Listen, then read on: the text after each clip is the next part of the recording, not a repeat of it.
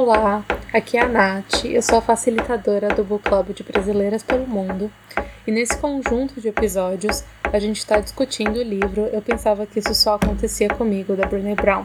Espero que você aproveite os áudios e boa discussão para todas nós.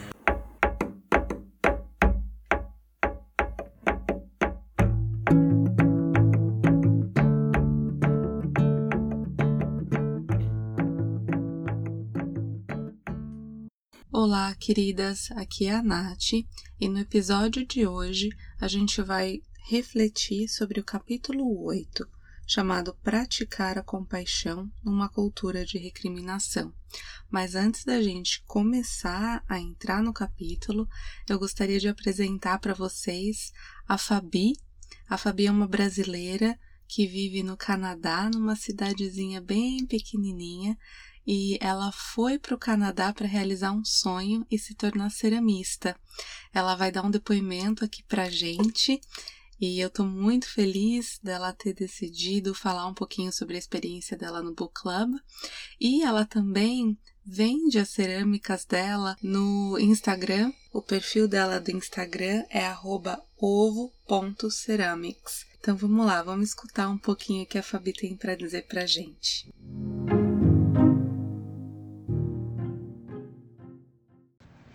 Oi, eu estou aqui para falar um pouco da, do grupo Brasileiras pelo Mundo, organizado pela NAT. Eu estou nesse grupo há um ano. A gente está no nosso terceiro livro. Então, o primeiro livro foi um livro mais para tratar dos arquétipos femininos e dos nossos instintos, né, do nosso ser natural que se perdeu com as convenções da sociedade em que vivemos. O segundo livro foi um livro mais prático em que é, que nos ajuda a ter foco, a pensar sobre os nossos propósitos e reunir forças e ir atrás deles. E agora um livro mais ligado a como lidar com os nossos sentimentos, como reconhecer o que está acontecendo dentro da gente e como lidar com os nossos sentimentos, especialmente a vergonha. Eu quero dizer que quando eu me uni ao grupo, eu conhecia um pouco, só um pouco, a Nath, e que acho que hoje eu conheço ela bem melhor e ela é uma pessoa encantadora. Eu não sei como que ela consegue conduzir esse grupo com tanta elegância, além dela ela tem a medida, né, certa, ela consegue abrir o espaço para todas falarem e todas se sentirem acolhidas e também com que não se perca a discussão, né, do grupo, uh, do livro. Ela realmente é uma pessoa que atrai as outras pessoas. Ela tem uma empatia e um coração gigantes. E é uma das pessoas assim da minha vida que eu gostei demais de conhecer e que eu admiro muito. E principalmente admiro pela doação que ela faz, né, já que é um trabalho preparar as reuniões para o grupo, ler os capítulos, preparar as discussões, pensar nas estratégicas de como a discussão vai melhor aí transcorrer. E ela se doa fazendo isso de uma forma muito linda. Obrigada de todo o meu coração, Nath. Um grande beijo.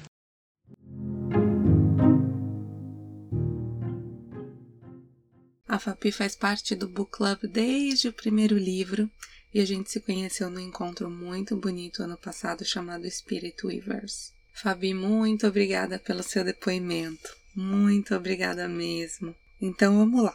Vamos para a introdução desse capítulo. Na discussão que tivemos no Book Club, a gente começou respondendo algumas perguntas que eu gostaria de fazer para você também, para a gente ir aquecendo dentro desse capítulo e tentando entender um pouquinho dentro da nossa vida do que, que esse capítulo quer tratar. Daí as minhas perguntas para você, para que você pare e reflete, reflita um segundinho, são essas. Qual é um rótulo que as pessoas atribuem a você? né? No, no book club, algumas pessoas falaram, ah, algumas pessoas é, me veem como metida, ou como tímida, ou como mandona. que tipo de rótulo as pessoas dão para você? E você já sofreu alguma recriminação? Que recriminação foi essa? Né? Tenta pensar um pouquinho aí na sua vida sobre essas questões. Tenta responder para você mesma, porque nesse capítulo é um pouco sobre essas questões que a gente vai tratar. E para que a gente possa se aprofundar um pouquinho mais nessas questões, eu vou trazer um pouco a diferença entre a responsabilidade e a recriminação.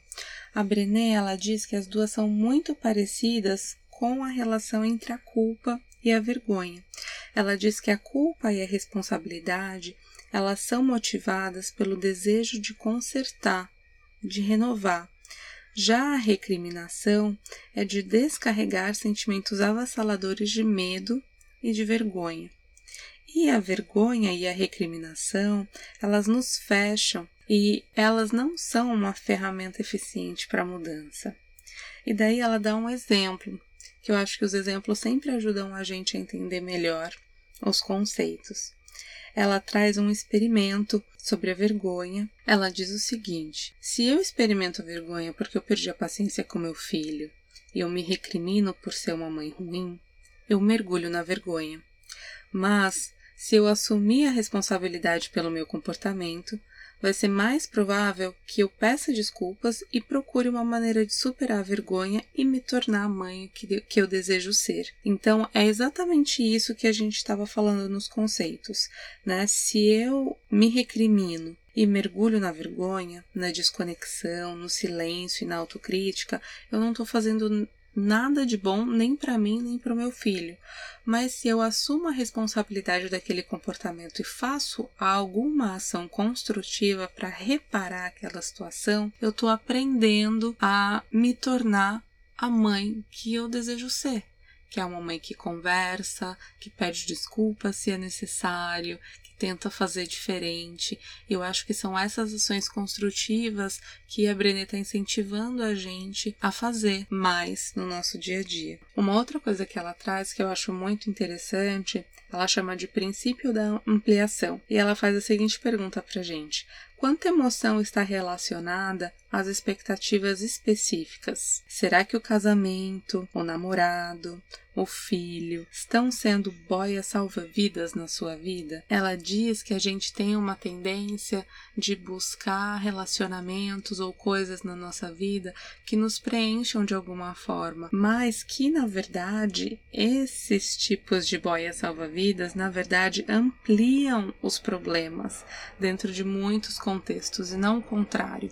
E o que, que ela quer dizer com isso? Ela quer dizer que, por exemplo, se você é uma imigrante e você está vivendo num país diferente, está se sentindo isolada, sozinha, e você veio com seu companheiro, você de repente tem uma ideia de que talvez ter um filho possa sanar essa questão da solidão para você. Em alguns aspectos vai, mas você vai ter que se relacionar com um médico, você vai ter que conversar com a mãe do coleguinha, você vai ter que é, matricular essa criança na escola, ou ter uma série de cuidados nos primeiros anos de vida, talvez colocar num daycare, né? E toda essa complexidade de criar um filho pode te aprofundar na solidão, ao invés de te tirar de lá, né? E, e é esse o princípio de ampliação que a Brené traz, que eu acho muito importante da gente levar em consideração, porque muitas vezes a gente tenta encontrar muletas na nossa vida, mas na verdade essas muletas não resolvem os problemas tem um, um, dito nos Estados Unidos que the only way out is through it. O único jeito da gente sair de um problema é atravessar esse problema. Né? Então, mais uma vez, a Brené está dando uma dica muito importante aqui para gente. E entrando um pouquinho mais na recriminação, ela diz que a cultura de recriminação permeia a nossa vida, que a gente está constantemente recriminando a nós mesmas e aos outros. E daí, ela diz que, né, como é que a gente vai abordar a recriminação hoje nesse capítulo? A gente vai falar sobre a raiva, sobre a invisibilidade, sobre os estereótipos e sobre os rótulos e exclusão. E como a gente, enquanto mulher, pode usar os elementos da resiliência à vergonha para partir da recriminação para a compaixão, né? E daí a gente entra um pouquinho na raiva.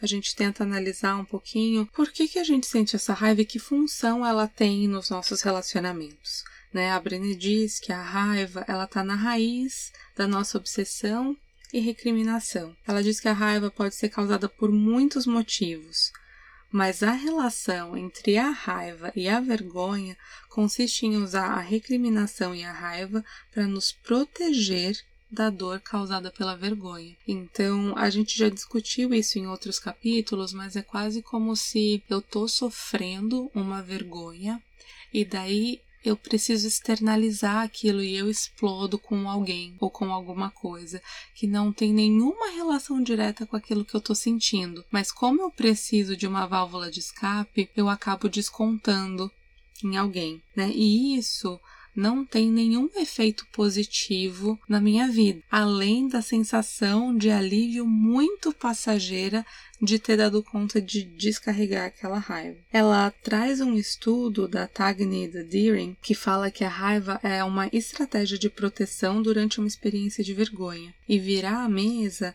é transferir a recriminação para fora.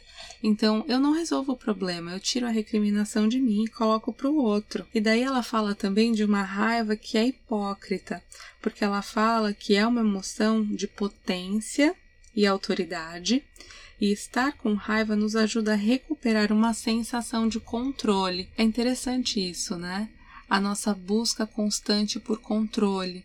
A gente tem uma necessidade muito grande de ter uma sensação de que está controlando alguma coisa. Isso relaxa a gente, né? Mas a gente não tá nunca. A gente nunca tá sob controle. O controle é uma ilusão, né? Se a gente for pensar, se você olha para trás, né, e pensa em todos os seus planejamentos, em todas as coisas que você já fez na vida, quantas vezes saiu exatamente do jeito que você planejou? Aposto que zero. Então eu acho que por que, que é importante a gente refletir sobre esse sentimento, sobre essas coisas, para a gente começar a ter mais sabedoria na vida, para a gente começar a olhar para as nossas experiências a partir de um olhar mais realista, né, menos estereotipado, menos perfeccionista e é um pouco esse convite que a Brené faz pra gente. Mas daí ela fala, ok, quando a gente tenta recuperar o controle, por que, que a gente faz isso? Né? Ela fala que a vergonha ela faz com que a gente se sinta indigna, paralisada e inútil, e a gente tenta lutar contra esses sentimentos. E a gente acaba recorrendo à fúria e à ira como solução para a vergonha mas isso apenas aumenta a sensação de sermos inadequadas e indignas à conexão. Né? Então é exatamente isso que eu estava falando. A raiva ela serve como essa válvula de escape muito passageira, mas no final das contas ela só aumenta essa teia da vergonha pra gente. E daí, só pra gente ir fechando, um pouquinho essa reflexão sobre a raiva. Ah, uma das coisas que ela traz que eu acho importante de deixar aqui também é que a raiva per se não é um sentimento ruim, né? De fato, sentir raiva e expressar raiva de forma apropriada é vital para a construção de um relacionamento. Então, né, tem algumas brigas, algumas discussões que são necessárias, que são construtivas né? Mas é importante que a gente aprenda a canalizar essa raiva para que ela não saia destruindo todos os relacionamentos da nossa vida. E daí tem uma pergunta que eu gostaria que você refletisse um pouquinho. Como é que você pode se acalmar e manter a cabeça no lugar quando reconhece que está envergonhada? Como é que você pode fazer isso? Quais são as estratégias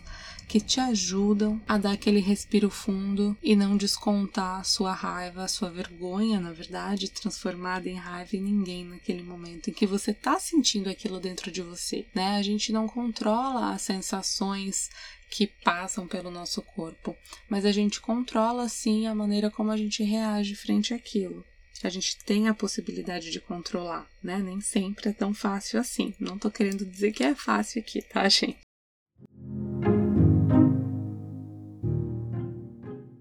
E daí a Brené começa a falar um pouquinho também sobre invisibilidade. Ela diz que para muitos de nós a vergonha tem relação com a exposição ou medo de se sentir exposto, e é por isso que nos esforçamos tanto para esconder as partes inadequadas que nos deixam sujeitas a ser ridicularizadas ou julgadas. Né? Quais são as partes de você que você esconde? Ela diz que a gente tem muito medo de se sentir humilhado, e isso impede a gente de dizer o que a gente pensa, e a nossa necessidade de parecer e agir com perfeição acaba deixando a gente em casa debaixo das cobertas. Ah, mais uma vez ali ela falando da desconexão. E ela fala que a gente tem uma vergonha da invisibilidade. E uma das reflexões que ela faz é assim: Quais são os lugares que te representam? Onde é que você se enxerga? E daí no livro ela traz um exemplo de uma aula que ela dá no curso de serviço social, é, em que ela leva uma atividade para as mulheres levarem revistas que elas gostam, matérias, jornais e pede para essas mulheres recortarem né, imagens que elas acham bonita, que elas acham que representam um ideal de mulher. E depois ela percebe que as mulheres praticamente esquartejam as imagens, né? Elas, elas tiram, nós tiramos um pé de uma mulher, a perna de outra mulher, o quadril de outra, os seios de outra, o rosto de uma, os olhos de outra. E daí depois ela pergunta: ok, quais dessas imagens representam vocês? Todos os casos, as imagens nunca representavam as mulheres que tinham criado aquilo. E é a partir daí que ela começa a fazer uma reflexão junto com a gente de que existe um estereótipo né, de uma mulher que deve ser jovem, bonita, branca, ter traços finos, ser sensual, magra com aparência infantil, rica, donzela em perigo, meio confusa, né? Esse é o estereótipo que é mais endeusado quase na nossa sociedade, né? Mas ao mesmo tempo, ela diz que é uma parcela mínima da população que tem esse estereótipo. Todas as outras mulheres tentam buscar isso incessantemente. E quando a gente pensa um pouco na consciência crítica, né, que é um conceito que a gente já discutiu nesse livro, quando a gente se pergunta quem se beneficia disso, por que que eu tô dentro dessa, desse sistema, a gente começa a perceber que tem uma indústria, que tem uma política que se beneficia muito da gente se sentir insatisfeita com a nossa imagem, com o nosso corpo, porque assim a gente compra mais produtos a gente lê mais revistas, a gente tenta mais dietas, né? E tudo isso beneficia uma indústria milionária que está por trás de todas as propagandas de marketing que a gente baseia as nossas expectativas, né? Então é muito importante ter ao menos consciência disso para dar conta de conseguir fazer algumas pequenas mudanças no nosso dia a dia e perceber que está tudo certo com a gente, né? Que não tem nada de errado com o meu corpo que não é super magro, com o meu cabelo que não tá sempre super arrumado o tempo todo. E daí, pensando nisso, né, eu gostaria de te perguntar como é que você se sente sendo invisível. A Brené diz que a invisibilidade ela diz respeito também à desconexão e à impotência. E quando a gente não se vê refletida na nossa cultura, a gente se sente reduzida a algo tão pequeno e insignificante que somos facilmente eliminadas do mundo das coisas importantes. Tanto o processo de ser reduzida quanto o produto final, a invisibilidade, podem suscitar vergonha. Então, o convite que eu faço aqui para você é para que você busque espaços, pessoas, revistas, é, social media que te represente, que mostre uma realidade para além daquela imagem de perfeição, né? Isso não significa que você não possa mais olhar para youtuber ou para blogueira que você mais gosta, que te inspira, mas olha também para as outras que trazem uma realidade maior, que trazem uma edição menor, que trazem uma vida mais crua, para que você perceba que ela não é tão diferente assim de você.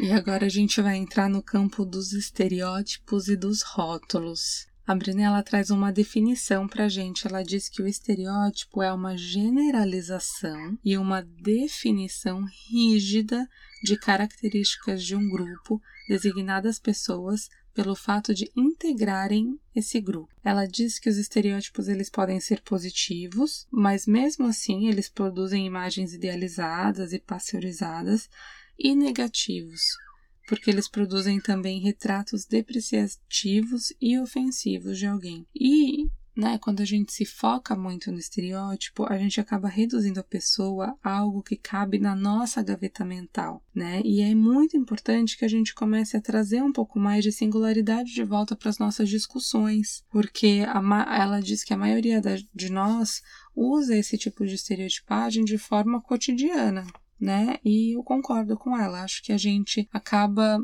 estereotipando as pessoas no, no dia a dia mesmo, né? Eu acho que se você, a, a próxima vez que você sair na rua, você parar e perceber o que vai passando pela sua cabeça é, no momento em que você vai cruzando pessoas, né? Eu acho que vai ficar muito claro para você o quanto a gente julga e coloca rótulos em todo mundo. Se você passa por um morador de rua, o que, que passa pela sua cabeça? Se você passa por uma mulher alta, por uma gordinha, por um homem que está vestido com uma roupa rasgada, né? o que, que vai passando pela sua cabeça quando vai, você vai pegando aquelas informações, né? Em que caixinhas mentais você vai colocando aquelas pessoas? O que a Brené diz é que assim, estereotipar é algo que já está muito dentro do nosso sistema, né? Faz parte do nosso sistema de julgamentos.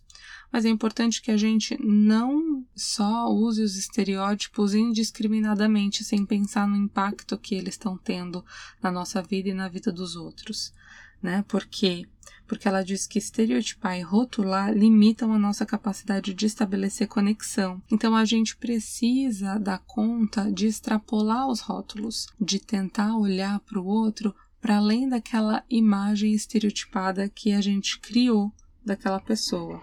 E daí, em relação aos rótulos, ela traz é, um exemplo que eu acho muito importante, porque eu sinto que as pessoas, nós, Fazemos isso o tempo todo como uma maneira de proteção. Ela diz que tem sempre uma exceção à regra. Ela fala que muitas de nós empregam estereótipos em relação à população geral, mas os descartam quando se encaixam em nossas experiências pessoais. E nesse momento ela diz aquela clássica frase, né, de ah, você não, eu tô falando das outras. Sei lá, se eu falo que alguém. Se eu tô falando sobre racismo, acho que a gente até conversou, né? Teve um episódio em que eu falei bastante sobre racismo e acho que entra aqui também. Eu falo mal de pessoas uh, negras, mas eu tenho uma amiga que é negra, eu falo, ah, não, você não, são as outras pessoas que são violentas, né, que, que eu tenho medo, que são perigosas, que são mal educadas, que falam alto, né, todos esses estereótipos que a gente atribui, vai atribuindo, né, que falam pouquíssimo daquele indivíduo, generalizam de uma forma que deixa a gente cego para todo o resto, né, da, da individualidade daquela pessoa. E é um pouco isso que a Brené está alertando a gente, para não, não se apoiar tanto nos estereótipos, da gente conseguir ir para além deles. E daí a, a Brené fala também de estereótipos que são consentidos, perguntas que ela traz para a gente tentar identificar um pouquinho como é que esses estereótipos consentidos se dão na nossa vida. E assim, tenta pensar aí rapidinho três grupos identitários ao qual você pertence. Então pode ser eu sou imigrante, eu sou mulher e eu sou brasileira. Um outro, né? A, a outra pergunta é assim: identifique alguns estereótipos e rótulos associados a cada grupo. Então, né, eu falei, eu sou mulher, eu sou imigrante, eu sou brasileira. Quais são os rótulos é, que estão associados a esses três estereótipos? Né? Eu acho que brasileira, mulher que samba, bundão, e mulher, acho que o sexo frágil, né? E pensem aí em outras, estou dando só alguns exemplos para vocês se inspirarem um pouquinho aí para pensar nas respostas de vocês. E a terceira, o terceiro ponto é para vocês identificarem os estereótipos que usam para caracterizar os diversos membros do seu grupo identitário. E é isso que ela fala de estereótipo consentido.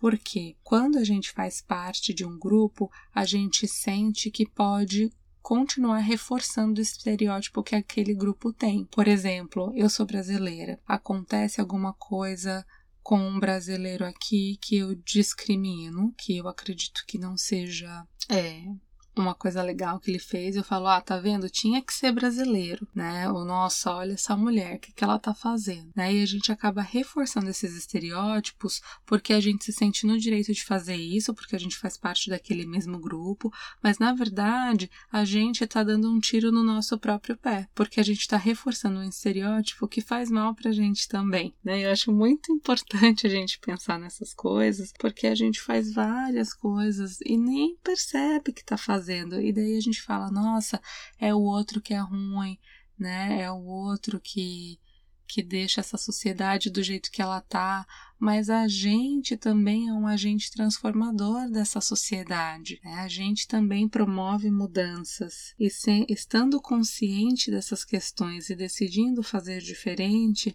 a gente está sim mudando essa sociedade na qual a gente vive. Depois ela traz uma reflexão muito interessante sobre o trauma.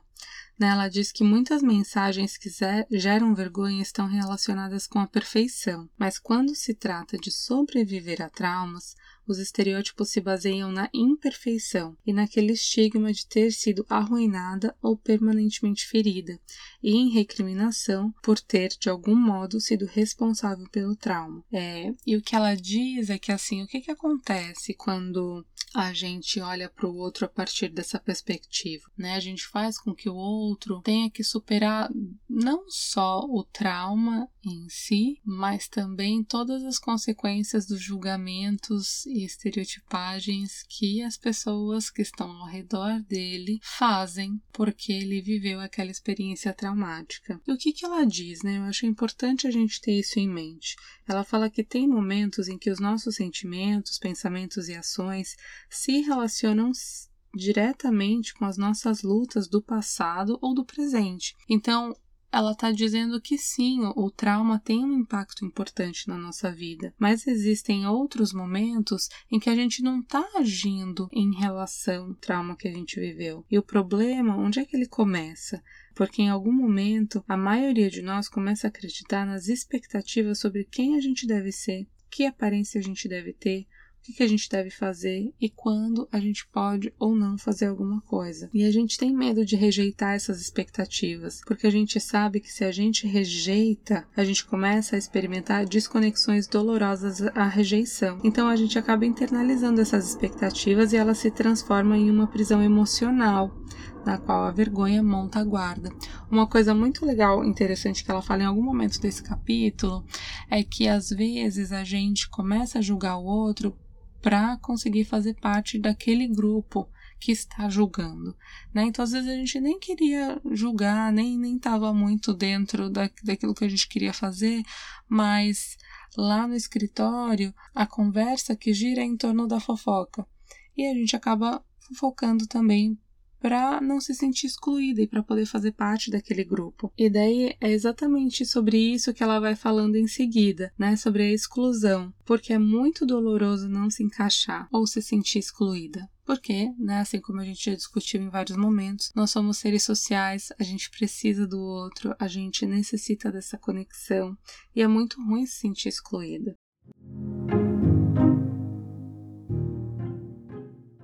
E daí eu acho essa parte muito, muito legal, porque assim a gente vem discutindo até agora, né? Sobre a exclusão, sobre a recriminação, os rótulos, os estereótipos, e que o jeito como a gente meio que aprendeu por osmose, né? Lidar com essas questões não é muito construtivo.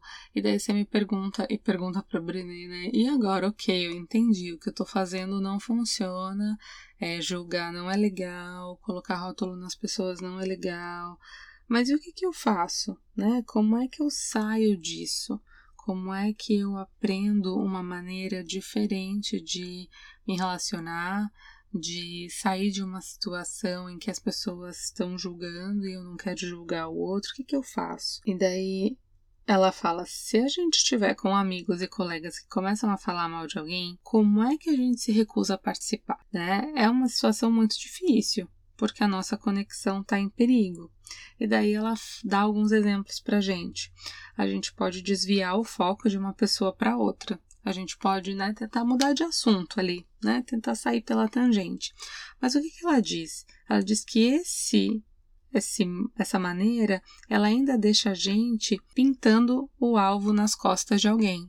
Então eu mudei o foco, né, de uma pessoa para outra, mas eu continuo falando de alguém. Uma outra coisa que a gente pode fazer é botar aquela pessoa contra a parede e denunciar, né? Fazer uma denúncia. Olha, você está julgando, não acho isso legal e tal.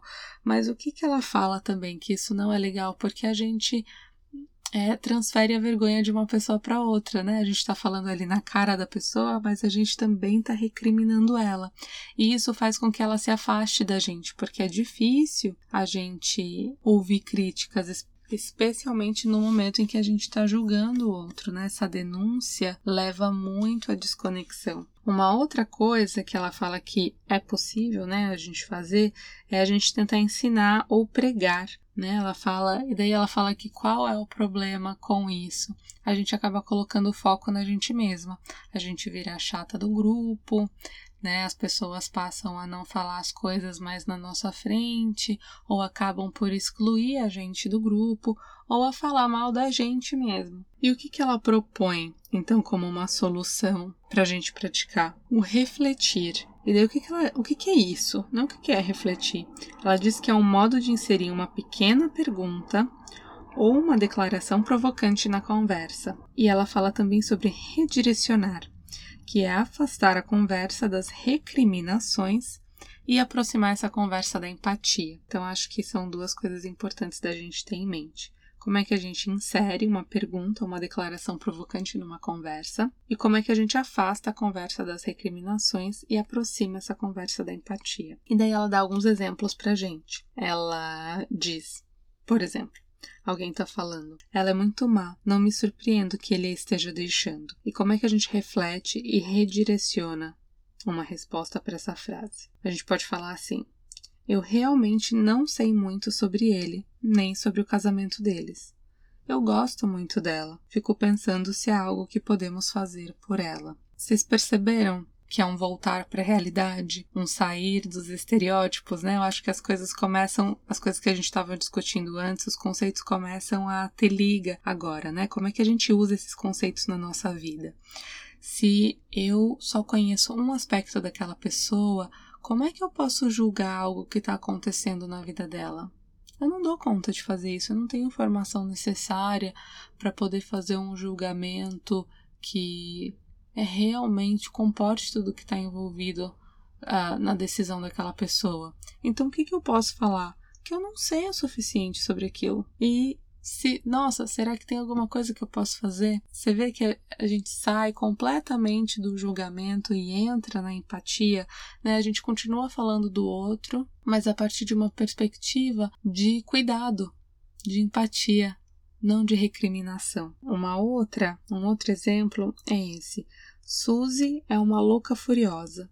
Você já trabalhou com ela? Como é que a gente reflete sobre isso? Pode responder assim: Eu já trabalhei, mas eu não tive a mesma experiência que você. Se você não teve a mesma experiência, acho que é uma boa frase para trazer e para dar um corte, né? Você corta a energia da recriminação daquela conversa. Um outro exemplo é o seguinte: Ouvi dizer que Bonnie ainda está tentando engravidar. Ela está obcecada, é ridículo. Como é que a gente reflete e redireciona nessa conversa? A gente pode dizer assim: não posso nem imaginar o que ela, tá, o que ela deve estar tá passando. Parece que está realmente tendo muitas dificuldades. De alguma forma, traduz a mesma frase, mas a partir de uma perspectiva de cuidado, de empatia. E daí a Brené fala que o grupo ele tem essa faca de dois gumes, né? Porque ao mesmo tempo que ele reforça estereótipos, né, que essa experiência sociocomunitária é muito complexa de fazer parte e de que às vezes colocar as pessoas dentro de caixinhas é muito prejudicial, encontrar força em grupos que sejam de identidade comunitários, cívicos, de paz, tem uma força muito interessante, porque ela diz que construir conexão com grupos de identidade é uma excelente forma de virar a mesa e combater a invisibilidade e os estereótipos. Então a gente se junta, né? Vamos supor, somos aqui um book club de mulheres brasileiras pelo mundo. A gente está dentro de um estereótipo, né? Mas a gente está trazendo toda a individualidade, complexidade que faz parte dessa experiência. E a gente percebe que né, o ser brasileira e o morar fora ou morar no Brasil né, são apenas detalhes da nossa vida, né? E isso faz com que os estereótipos percam força é, dentro da nossa experiência. E, e, acho que a pergunta que eu quero deixar para vocês no final é assim: como é que eu me torno mais atento a essas coisas? Né? E, e eu acho que tem três e tem três perguntas que a Brené traz a partir de um, um diálogo desenvolvido por uma pesquisadora e educadora chamada Mary Bricken Jenkins, que, que são perguntas muito simples, mas que fazem a gente pensar um pouquinho como é que esses estereótipos se dão na nossa vida e o que quem a gente é para além de todos eles, né? Que é assim, quem sou eu? Quem sou eu para além desses estereótipos que a gente discutiu antes, né? De mulher, brasileira, alta, magra, gorda, é, feia, bonita. Quem sou eu para além desses estereótipos?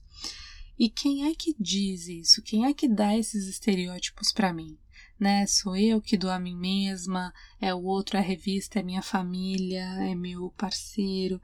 Quem diz isso, né? Como é que esses estereótipos entram na minha vida? E a outra que eu acho que é uma pergunta que fala muito dessa consciência crítica que a gente vem desenvolvendo é quem se beneficia desses rótulos, né? Quem se beneficia de eu achar que eu sou feia, que eu sou preguiçosa? E a última é se esses rótulos não me beneficiam, o que eu devo mudar e como eu posso fazer isso? Né? Eu acho que você pode talvez até escrever essas perguntas num, num caderninho e tentar responder para trazer um pouco todos esses conceitos para sua vida.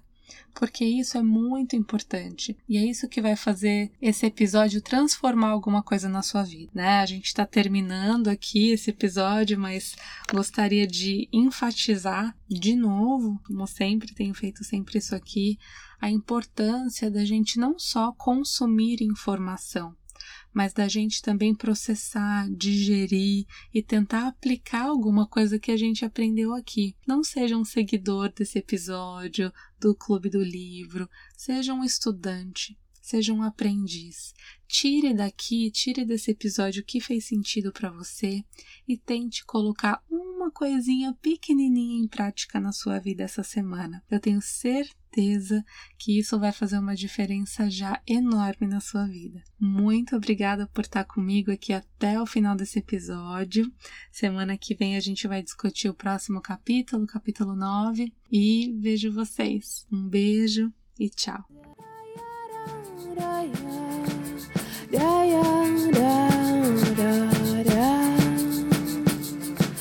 Yeah.